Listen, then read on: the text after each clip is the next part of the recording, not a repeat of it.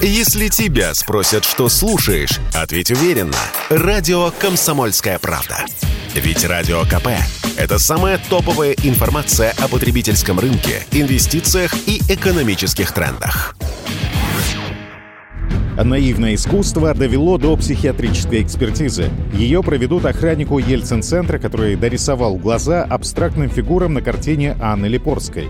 История началась еще в декабре, но стало известно о ней месяц спустя. А в феврале появился подозреваемый, ветеран боевых действий Александр Васильев. Он устроился охранником в Ельцин-центр и в первый же рабочий день совершил порчу картины. Это цитата из полицейского уведомления. Сам же Васильев заявил, что нарисовать глаза его попросили подростки, которые пришли на выставку. «Я думал, это просто их детские рисунки», — объяснил 63-летний охранник.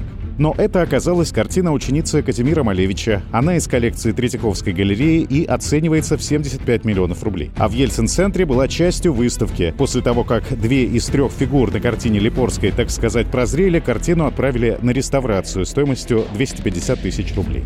Ельцин-центр обратился в полицию, но там отказались открывать дело, так как картина своих свойств не утратила. После жалобы Министерства культуры уголовное производство начали по статье «Вандализм». Если медицинская экспертиза признает Васильева невменяемым, это станет палочкой-вручалочкой для дознания. Дело смогут прекратить, и подозреваемым займутся уже врачи, рассказал адвокат охранника. Александр Васильев не отрицает, что у него проблемы со здоровьем. Контузия, которую он получил во время боевых действий в 95 году, сказалась на психическом и эмоциональном здоровье.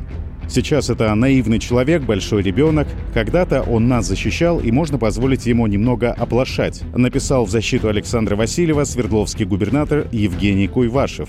Более того, он выразил надежду, что после руки охранника картина стала стоить в 10 раз дороже, потому что обрела новый смысл, прозрела. Это цитата. Скандал в Ельцин-центре не прибавит стоимости полотну Анны Липорской, заявил Радио КП гендиректор Art Investment Константин Бабулин с точки зрения пиара большее количество людей захочет увидеть, наверное, да. С точки зрения больше стоить, потому что картина участвовала в скандале, точно нет. Лепортка все-таки это не Малевич. Это относительно знаточеская вещь. То есть ее приобретать будут люди, которые в этом хорошо разбираются. А для них там плюс-минус а скандал не имеет значения. Важно, где она была, ее подлинность, провинанс, в каких музеях была, в каких выставках участвовала и так далее.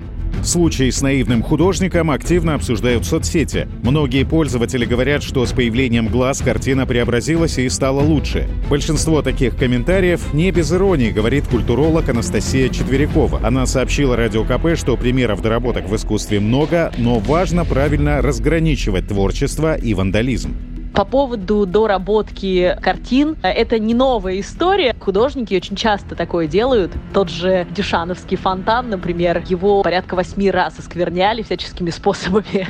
И несмотря на это, он шедевр стоит в музеях в разных-то. Или там банан Каталана, например, знаменитый, который приклеенный скотчем к стене был. Тоже подошел художник Дэвид Датуна, съел этот банан, сказал, это была акция да, художника Дэвида Датуна «Голодный художник». Когда картина самодостаточна, да, она не предполагает лица никакого, и тут ее кто-то дорабатывает, это уже не художественный акт, как многие пошутили, что, мол, это современное искусство.